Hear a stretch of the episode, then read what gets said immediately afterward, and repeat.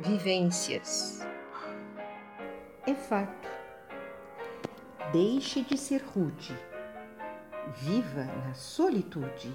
Entre na quietude do seu próprio ser e com isso aprender como deve viver. Atenção ao pensar o que vai circular para todos no ar. Não sentimos, mas recebemos. Muitas vezes sofremos. Influência negativa, que a tudo paralisa, ao homem inferniza. Isto é realidade. Haja com sinceridade e responsabilidade.